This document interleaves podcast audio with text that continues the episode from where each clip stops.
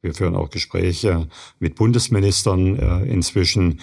Und was natürlich das Ziel wäre, wenn wir irgendwann mal hören, dass wir sagen, Heilbronn ist ein Benchmark, okay. den man duplizieren müsste in Deutschland.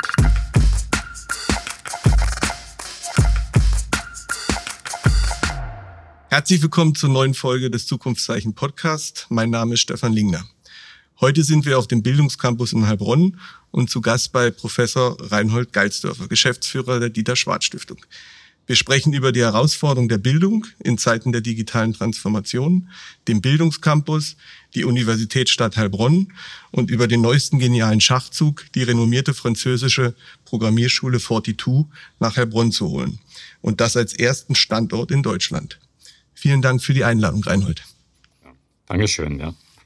Genau, am Anfang, ähm, das kennen sicherlich einige Zuhörer schon, wollen wir mal kurz drei Megatrends betrachten. Das Zukunftsinstitut hat so zwölf zentrale Megatrends definiert, die so als Treiber für die Zukunft, Wirtschaft und Gesellschaft sind. Und da würde mich einfach interessieren, was fällt dir spontan zur Urbanisierung ein? Ja, ich denke, es ist ein, äh, natürlich auch ein sehr wichtiges Thema und ich glaube, äh, wir spüren auch, dass das Thema Urbanisierung auch in der Gesellschaft sehr altersabhängig ist.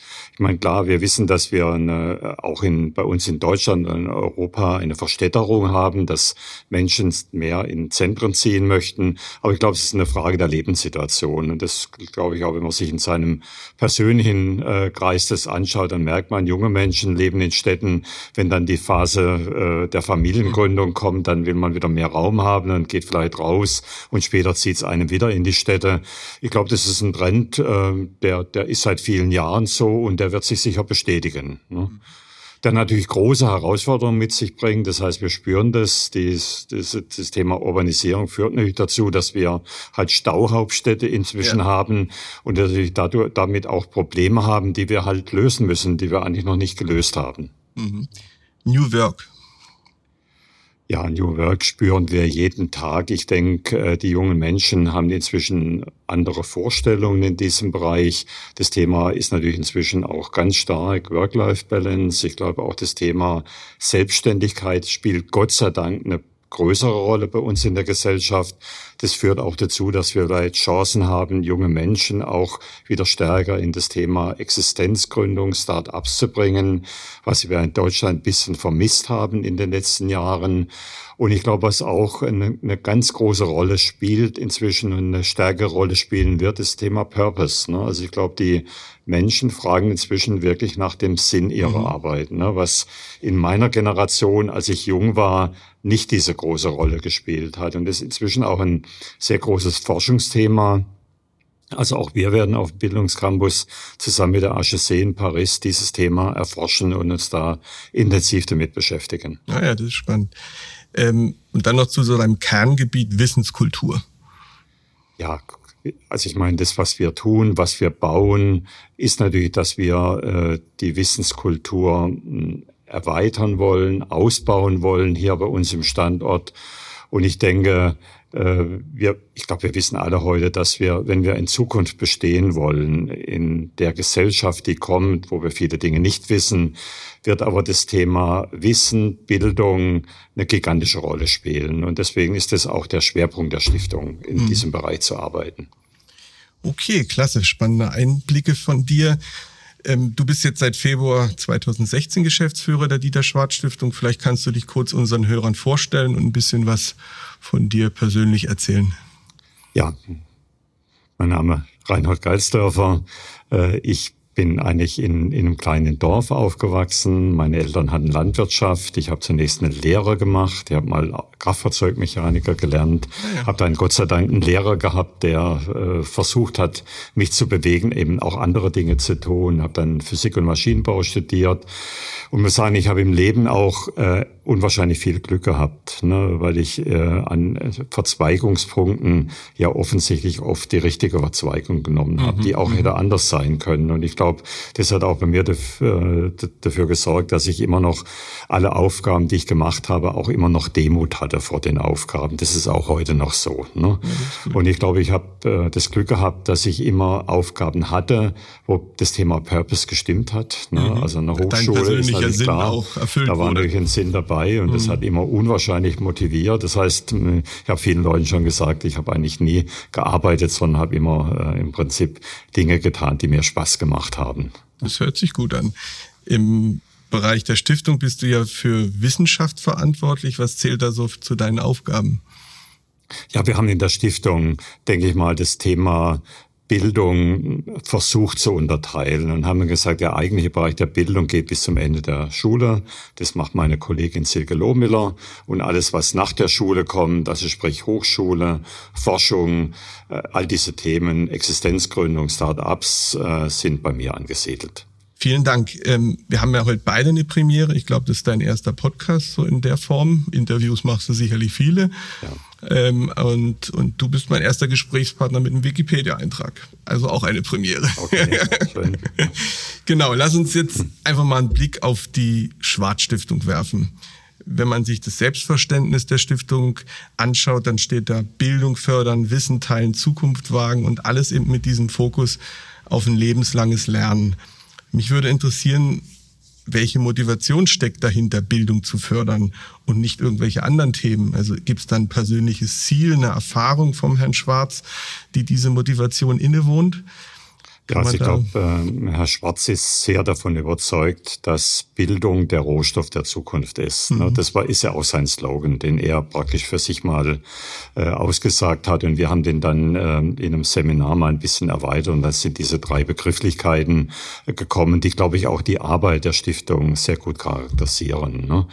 Und äh, ich glaube, Herr Schwarz selbst ähm, hat ja mal ein äh, Auslandsjahr in der Schule gemacht und er war in den USA ein Jahr und hat, glaube ich, das hat ihn geprägt für sein ganzes Leben. Und ich glaube, das ist auch der Zukunft, zu dem, der Zugang von ihm zu dem Thema Bildung, dass er sagt, das ist was unwahrscheinlich Wichtiges im Leben des Menschen. Und ich glaube, das ist auch ein Stück weit der Hintergrund, weshalb wir diesen Schwerpunkt haben als Stiftung.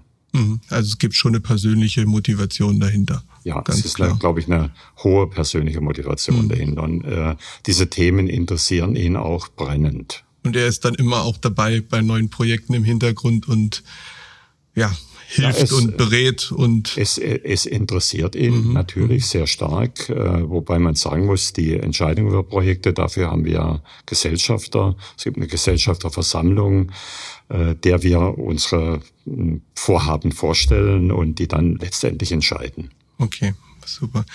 Ähm, was wäre denn dein Wunsch, was ähm, zum Beispiel zwei Bildungspolitiker in Berlin über Heilbronn erzählen sollten oder über die Dieter Schwarz Stiftung erzählen? Hast du da so eine Vision, eine Vorstellung? Ja, natürlich mit Sicherheit. Ne? Also ich glaube, wir haben als Stiftung, wenn man jetzt mal zurückblickt, äh, äh, bisher eigentlich keine große Sichtbarkeit gehabt. Das war sicher auch äh, gewünscht so. Man wollte nicht so stark nach außen gehen. Inzwischen ist es aber so, dass wir sehr wahrscheinlich mit Abstand die größte deutsche Stiftung sind, was das jährliche Volumen anbelangt. Denn wir merken auch, wenn wir Dinge bewegen wollen, brauchen wir auch eine Wahrnehmung. Äh, auf nationaler Ebene. Daran mhm. sind wir auch. Wir führen auch Gespräche mit Bundesministern äh, inzwischen. Und was nur das Ziel wäre, wenn wir irgendwann mal hören, dass wir sagen, Heilbronn ist ein Benchmark, okay. den man duplizieren müsste in Deutschland. Das, das muss so, unser Ziel sein. Ja, das, ja. ja gut, das ist auch eine schöne Vision, ganz klar, das ist gut. Mhm. Also sowas wie so ein Heilbronner Weg, dass man nachher dann über die Konstellation spricht und das genau eigentlich das, ja. dann, ja, ja okay. Ähm, wenn man sonst die Stiftung so anschaut, ihr seid da eigentlich relativ oder ihr seid schlank aufgestellt. Ähm, wie kann man da überhaupt diese ganzen Projekte stemmen? Andere Stiftungen wie Bertelsmann Stiftung haben mehrere hundert Mitarbeiter. Seid ihr da anders organisiert oder, oder seid ihr besonders leistungsfähig? Ja, wir können jetzt natürlich sagen, wir schaffen halt mehr, ne? aber, ja, aber es stimmt, natürlich, es stimmt natürlich nicht. Wir haben natürlich eine sehr klare Konzeption. Das bei, bei uns ist jedes Vorhaben, das eine bestimmte Größenordnung erreicht, wird ausgelagert in eine eigenständige GmbH. Ne? Und diese GmbH macht dann das Tagesgeschäft und unsere Aufgabe ist dann eigentlich die strategische äh, Begleitung dieser Einrichtungen. Und äh, Sie wissen, die Experimenta ist auch eine solche GmbH, die hat 200 Mitarbeiter. Hm, die AIM ja, genau. hm. hat viele Mitarbeiter. Jetzt äh, unsere anderen Aktivitäten, Campus Founders, all das sind ausgelagerte Bereiche, wo wir dann natürlich den Vorteil haben, kein Tagesgeschäft mehr. Ne? Mhm. Aber ich glaube auch, von, wenn man die Schlankheit der Stiftung sieht, wir sind jetzt neun Mitarbeiter, werden wir natürlich nicht halten können, weil wir haben ja momentan eine Vielfalt an hochkomplexen Projekten, die natürlich auch von uns in der Tiefe bearbeitet werden müssen. Wir werden sicher einen, ja, einen, einen sehr äh, äh, überschaubaren Ausbau in der Stiftung vornehmen in den nächsten Jahren. Mhm. Gibt es so einen Masterplan der Stiftung, der dann über allen nochmal drüber liegt, der nur in deiner Schublade ist? Oder? Naja, also ich meine, wenn wir jetzt keine, wenn wir jetzt keine Ideen mehr hätten, wäre das ja schlecht. Wir haben natürlich viele Ideen noch, die wir weiterentwickeln wollen. Das ist ganz klar. Ne? Das Thema war eben jetzt, dass wir gesagt haben, ein ganz entscheidender Punkt war das Thema Angebot von Hochschulausbildungsplätzen zu erhöhen. Ich glaube, da haben wir ein, ein, gutes Ergebnis inzwischen erzielt. Wir haben alle Arten von Hochschulen hier. Es gibt eine duale Hochschule, es gibt eine Hochschule für angewandte Wissenschaften, es gibt eine universitäre Einrichtung. Also ich glaube, da sind wir relativ weit gekommen. Und jetzt war natürlich das nächste Ziel, dass wir gesagt haben, was braucht eigentlich so eine Region, die sich natürlich auch in einem enormen Transformationsprozess befindet? wir sind der Meinung, sie braucht Forschung. Ne? Und das war das nächste Thema, was wir angegangen mhm. Äh, sind. Haben jetzt das geschafft, dass Fraunhofer zu uns gekommen ist. Wir werden natürlich auch über Grundlagenforschung reden. War das dritte Feld, wo wir gesagt haben, das ist wichtig, ist das Thema Start-ups. Und auch da sind wir dabei, so ein Ökosystem aufzubauen. Und ich glaube, das sind die drei Felder, die wir momentan im Bereich Wissenschaft äh, weiterentwickeln. Und da werden sicher einige Dinge noch kommen, äh, die einfach noch nicht spruchreif sind. Mhm, okay. Nee, wenn man so auf deine Amtszeit so guckt, dann sind ja schon einige Highlights. Da gab es irgendwo den Vertrag mit der Technischen Universität München, die eben auf dem Campus jetzt angesiedelt ist. 2019 die neue Experimenta, die Eröffnung. Und dann eben jetzt im Februar irgendwo die Ankündigung mit der Programmierschule ähm, 42. Was sind sonst noch Highlights oder sind es eigentlich die Highlights ähm, in deiner bis jetzigen Stiftungskarriere? Also ich glaube, äh, unsere Vorgänger, sowohl von der Frau Lomir als auch von, äh, von, von mir, haben tolle Arbeit geleistet und haben eigentlich eine gute Grundlage gelegt, auf der wir aufbauen. Also der Bildungscampus ist ja auch, die Idee des Bildungscampus ist ja vorher entstanden, auch die Experimenter. Das heißt, wir haben wirklich eine perfekte Grundlage, die wir jetzt weiterentwickeln. Und wir bringen natürlich unsere Ideen mit unseren Erfahrungshintergründen ein. Und natürlich hat sich, ändert sich auch ständig die Welt. Ne? Die Anforderungen ändern sich und da versuchen wir Antworten zu geben. Und das große Ziel ist natürlich, äh, dafür zu sorgen oder das mit zu unterstützen. Also natürlich können wir nicht alleine dafür sorgen, dass der Wohlstand in unserer Region erhalten bleibt. Und äh, dafür müssen große Veränderungen äh, realisiert werden. Und die versuchen wir einfach ein Stück weit mit unseren Aktivitäten zu unterstützen. Gut, wenn wir jetzt mal so auf den Bildungscampus als Institution oder eben auch als Verortung hier schauen, ähm, der erste Bauabschnitt war, glaube ich, irgendwo Ende 2011 ist der abgeschlossen worden. Wie, wie kam diese Idee, dieses, ja, dieses, dieses Gelände hier so zu ver, vereinnahmen und den, den Bildungscampus da entstehen zu lassen? Was war da so der, der, der Schlüsselmoment oder kannst du dich an den erinnern? Ja, also ich glaube, der Ausgangspunkt, ich hatte, hatte ja eine, einen sehr engen Austausch auch mit Dr. Klotz, mit meinem Vorgänger. Und ich glaube, das Thema war tatsächlich, dass man eine German Graduate School mal gegründet hat, weil es zum damaligen Zeitpunkt keine Masterangebote mhm. in der mhm. Region gab. Und das war die Aufgabe dieser German Graduate School. Die war zunächst im Neckarturm. Da haben wir gemerkt, das ist kein richtiger Ort für so eine Hochschule. Äh, dann kam begleitend dazu auch noch kamen Gespräche und Diskussionen, ob nicht die Duale Hochschule Baden-Württemberg sich in Heilbronn platzieren kann. Damals war ich Rektor in Moosbach und habe diese Gespräche geführt. Und dann war dieses Konglomerat neuer Standort für die German Credit School und ein, eine Außenstelle der damals noch Berufsakademie hat dafür gesorgt, dass man gesagt hat, wir brauchen ein Gelände. Und so ist eigentlich der Bildungscampus gestartet mit diesen beiden Einrichtungen. Ah ja, okay. Du hast ja vorhin schon ein paar Institutionen genannt. Was ist so unter dem, unter der Klammer lebenslanges Lernen alles noch angesiedelt auf dem Bildungscampus? Ja, ich glaube, also wir bilden das schon sehr, sehr gut ab. Ne? Also wenn man sich überlegt, dass wir eine Akademie für innovative Bildung und Management haben, die eigentlich bei der frühkindlichen Erziehung beginnt und mhm. versucht dort einfach fortschrittliche Projekte zu integrieren und dass wir dann in den Bereich Experimenta gehen, wo wir Menschen jeder Altersgruppe eigentlich in eine Auseinandersetzung mit Naturwissenschaft und Technik bringen wollen. Ist sehr dann, zu empfehlen auf jeden Fall. Und dann natürlich das Thema äh, Hochschulen jeder Couleur jetzt hier haben. Also ich glaube, da ist schon so, dass wir da eine eine, eine, eine eigentlich tolle und äh, auch funktionierende Kette aufgebaut haben. Gut. Ähm, da gibt es ja so die ein oder andere Diskussion auch mit der Stadt, die, glaube ich, auch das Thema Wissensstadt für sich so ein bisschen im Markenkern ähm, haben aufnehmen lassen. Dann habt ihr jetzt, glaube ich, den, den Wissensverein oder Wissensstadt Heilbronn e.V. gegründet. Ähm, was, was wollt ihr damit erreichen? Wollt ihr eine neue Gemeinsamkeit erzielen oder was ist so da die Motivation dahinter?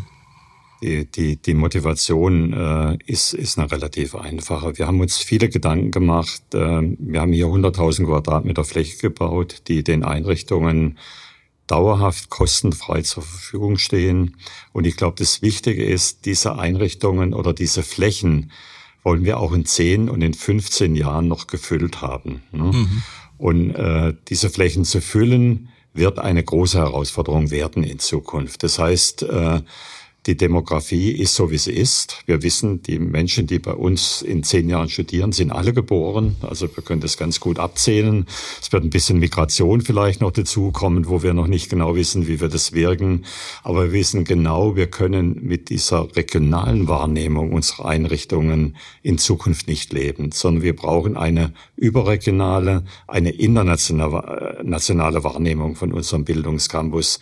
Und dafür machen wir diese ganzen Anstrengungen und versuchen eben über Wissensstadt Heilbronn uns zu platzieren gegen andere große Zentren und unsere Wettbewerber muss man ganz einfach sehen. Das sind Städte wie Karlsruhe, wie Stuttgart, wie München, wie Berlin. Und da müssen wir bestehen können. Und deswegen diese ganzen Anstrengungen. Und dann gibt's natürlich jetzt, und das ist, passt natürlich schön, Puzzleteil da rein, die Programmierschule 42 aus Frankreich. Und da habe ich auf einem Post, ich glaube auf LinkedIn war das ein Bild gesehen, da war ein großes Slide an der Wand, da stand 42, keine Studiengebühren, keine Lehrer, keine Klassen, 100% Coding oder 100% Programmierung. Da habe ich gedacht, wow, also das ist natürlich schon eine Nummer. Was, was hat euch da veranlasst, ähm, diesen Coup ähm, ähm, anzugehen? Ja, also da muss ich jetzt auch ganz ehrlich sagen, äh, die Idee kommt von Oliver Hanisch, vom Geschäftsführer unserer Campus Founders, ne, mhm. ne, der dieses Modell aus den USA kennt, aus Kalifornien. Es gibt einen sehr großen Standort in Fremont. Und den hat er auch mal kennengelernt und war auch begeistert davon. Nein. Hat dann das hier uns auch erzählt und wir haben dann auch gemeinsam im November uns Fremont angeschaut und ich muss auch sagen, das war dann sofort für mich ein Thema, als ich gesagt habe, wir brauchen das in Heilbronn. Mhm. Ne? Und jetzt muss man sehen, was das in Heilbronn bewirkt. Wir haben in Heilbronn äh, sehr umfassende IT-Ausbildung. Das heißt, die duale Hochschule wird äh, Programme in diesem Bereich ausbauen. Die Hochschule Heilbronn natürlich als größter Anbieter überhaupt wird sich deutlich äh, entwickeln im Bereich der IT. Dann machen wir IT an der, mit der TU München.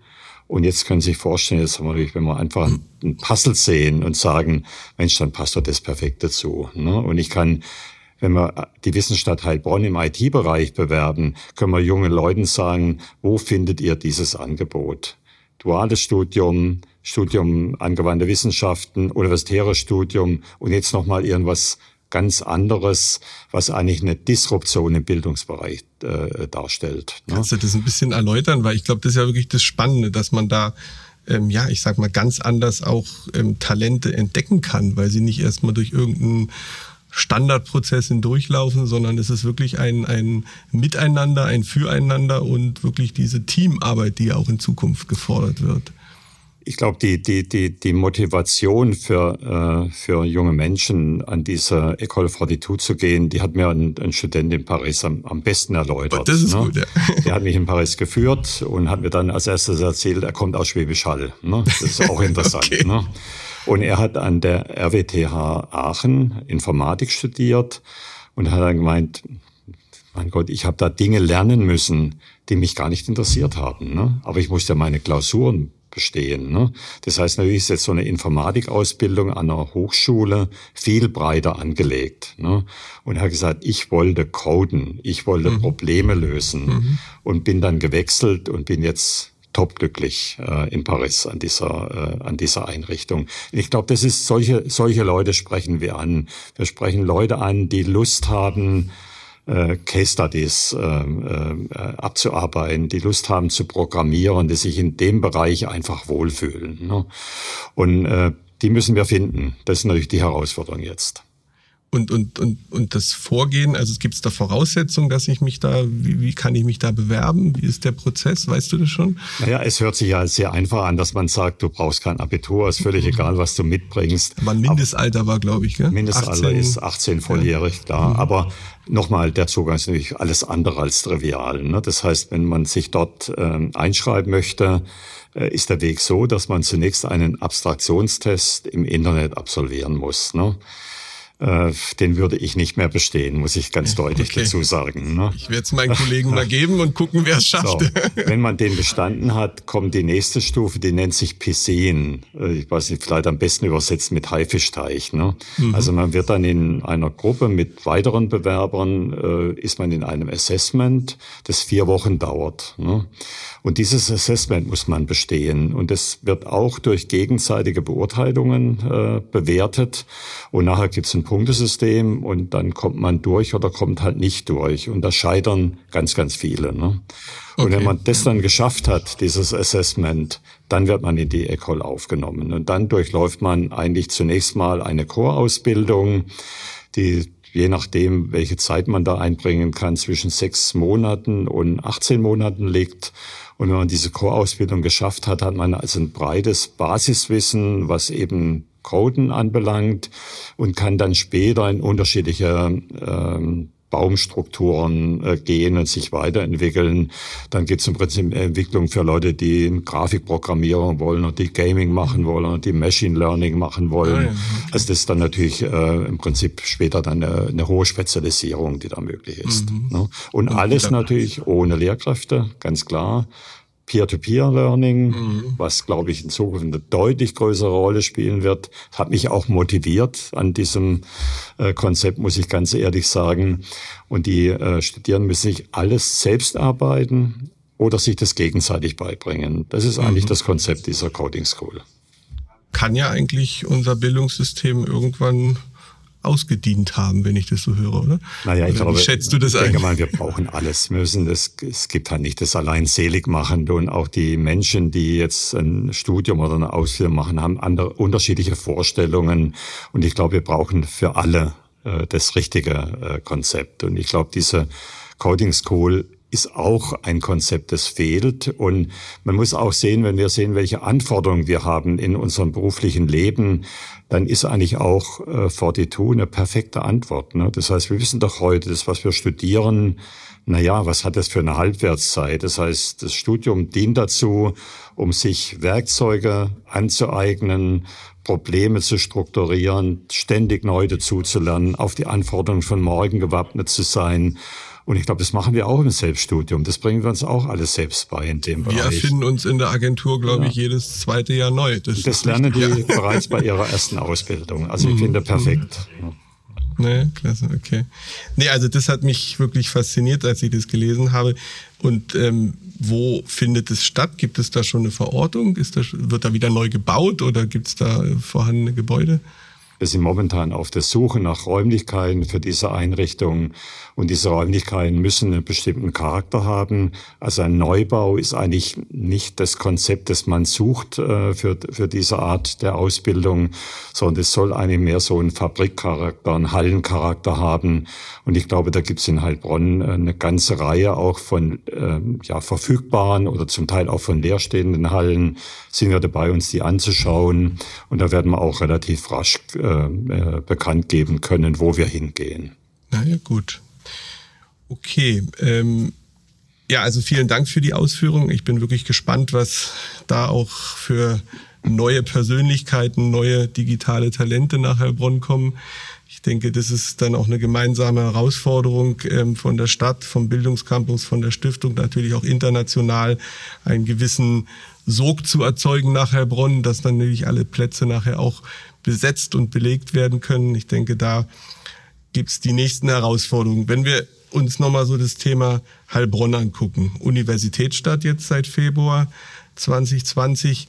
Ähm, ja, das ist sicherlich auch etwas, was, was ihr ja mitgeprägt habt. Ähm, was, was, was muss so ein Stadtleben dann eben auch ähm, alles noch integrieren oder wie muss sich ein Stadtleben und eine Stadt Heilbronn auch verändern, dass der Campus wirklich eine, ja, ein, eine Einheit und auch ein, ein, eine Gemeinsamkeit entsteht. Was, wie siehst du da die ähm, Entwicklung mit der Stadt, die Zusammenarbeit mit der Stadt? Was sind da die nächsten Schritte?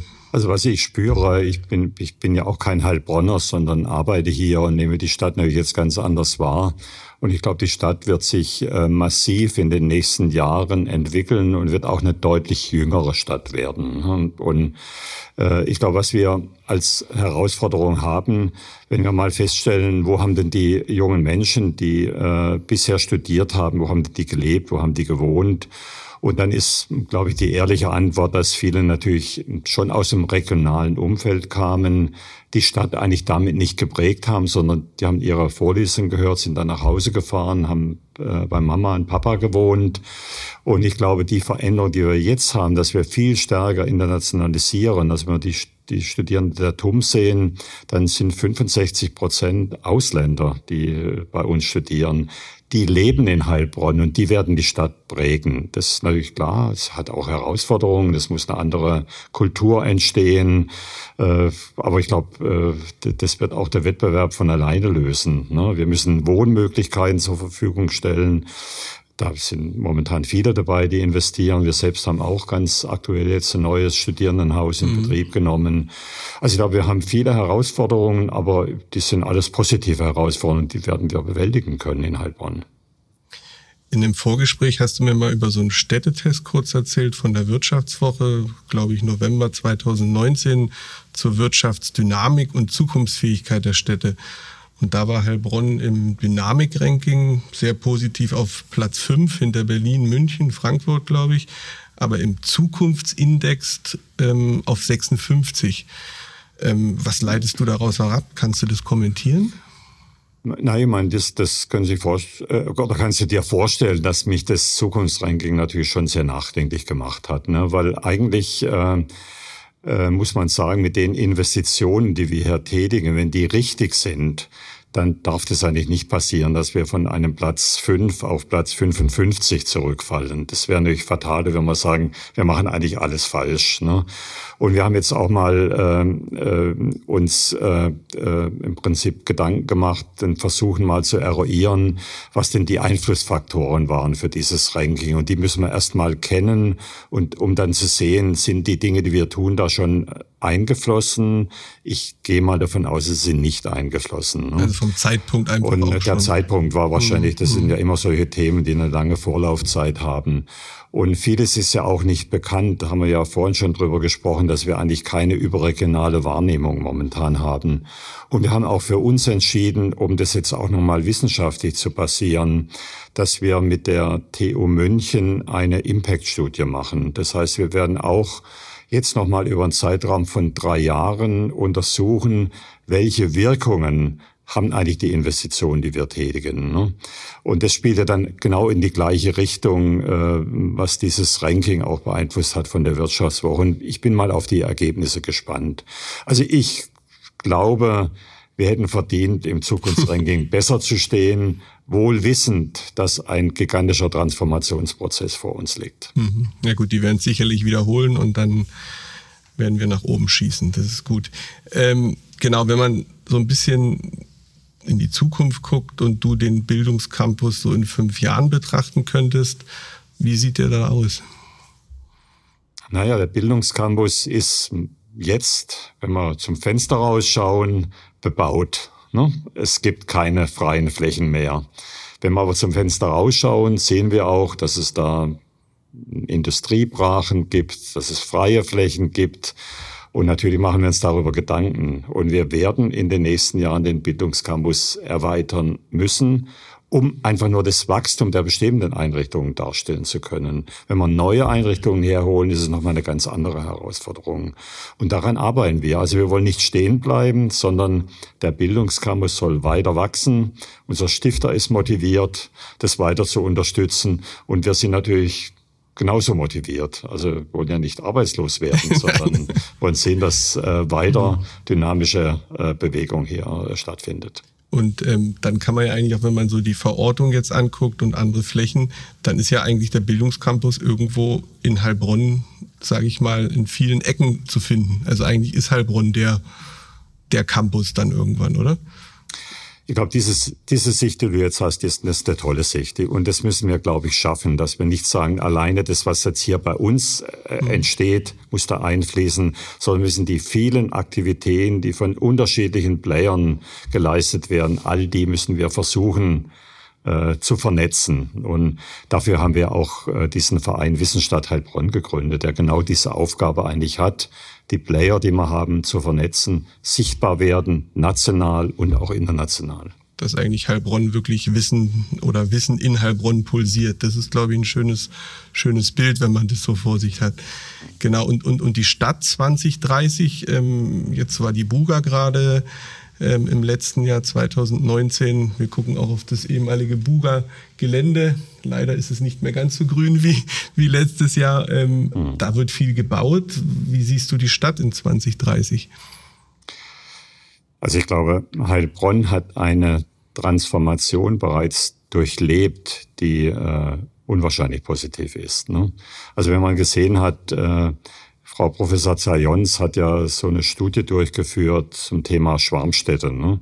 Und da war ganz interessant, dass wenn man Heilbronner gefragt hat, was zeigt ihr denn, wenn ihr Gäste habt, hat fast niemand gesagt, wir sagen halt, zeigen Heilbronn. Ne? Das heißt, man merkt, die Heilbronner selbst waren bisher auf ihre Stadt eigentlich nicht so richtig stolz. Sie waren aufs Umland stolz, das natürlich sehr schön ist. Und ich glaube, die Buga hat eine massive Veränderung gebracht. Wenn man sieht, dass äh, eine Riesenzahl an Dauerkarten verkauft wurde, dass äh, alle Veranstaltungen top besucht waren. Äh, die Buga war ein ganz, ganz wichtiges Signal. Und jetzt muss man sehen, dass das, was wir mit der Buga erreicht haben, dass wir das fortsetzen. Das heißt, wir müssen wirklich sehen, dass wir die Bewegung in der Stadt äh, aufrechterhalten. Und da sind wir bereit, einen Beitrag zu leisten. Und ich glaube, 2030 wird die Stadt jünger sein, sie wird internationaler sein. Das ist das, was ich eigentlich ähm, ein Stück weit, äh, wo ich ganz sicher bin, dass das stattfinden wird. Mhm. Meine, wenn, jetzt haben wir vielleicht noch so zwei, drei persönliche Fragen und das muss ich dir wirklich zurückspielen. Wenn du so erzählst, dann hast du eine unheimlich positive Ausstrahlung. Also du lachst sehr viel. Ähm, das, das muss ich dir einfach mal zurückspielen. Ich finde es unheimlich angenehm, mit dir zu sprechen. Und da stellt sich natürlich die Frage, wo nimmst du diese Energie her für die ganzen Aufgaben? Also es wirkt wirklich spielerisch, leicht, so wie du am Anfang auch gesagt hast. Es ist eigentlich immer wieder, es ist keine Arbeit für dich. Ähm, ja, wie schafft man das? Weil das frage ich mich manchmal für mich persönlich auch.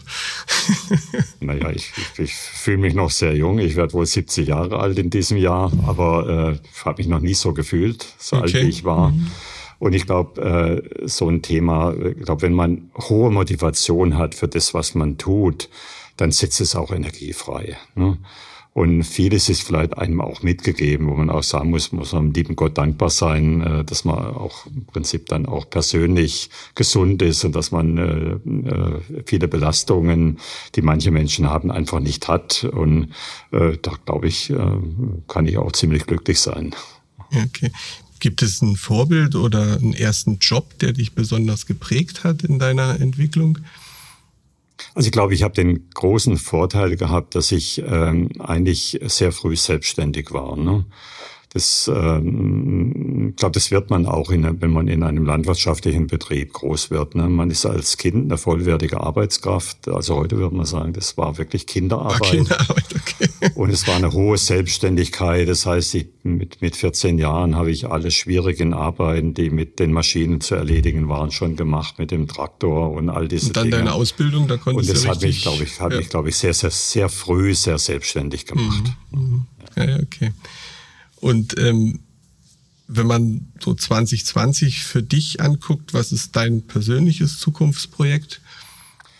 Na, ich glaube, über das Zukunftsprojekt, das jetzt sehr massiv uns bewegt, haben wir ausführlich gesprochen. Das ist natürlich das Thema Ecole 42. Und das ne? motiviert dich auch. Das ist wirklich ja, ein, ein, ein Herzensprojekt. wirklich Herzensprojekt, mhm. das mich auch persönlich ganz, ganz stark bewegt. Gut, vielen Dank. Also es war, denke ich, auch für die Hörer sehr informativ. Man hat einen schönen Überblick bekommen über die Stiftung, über die verschiedenen Aktivitäten. Wir könnten sicherlich noch viel ins Detail gehen, aber ähm, vielleicht können wir das, wenn die 42 aktiv ist, nochmal wiederholen, dass wir uns da vielleicht mal treffen und auch den einen oder anderen Kollegen mit dazu holen. Ich bedanke mich dafür, hat Spaß gemacht. Und ich hoffe, den Hörern gefällt es auch. Vielen Dank. Ja, sehr gerne. Mir hat es auch großen Spaß gemacht. Also auch vielen Dank. Alles klar.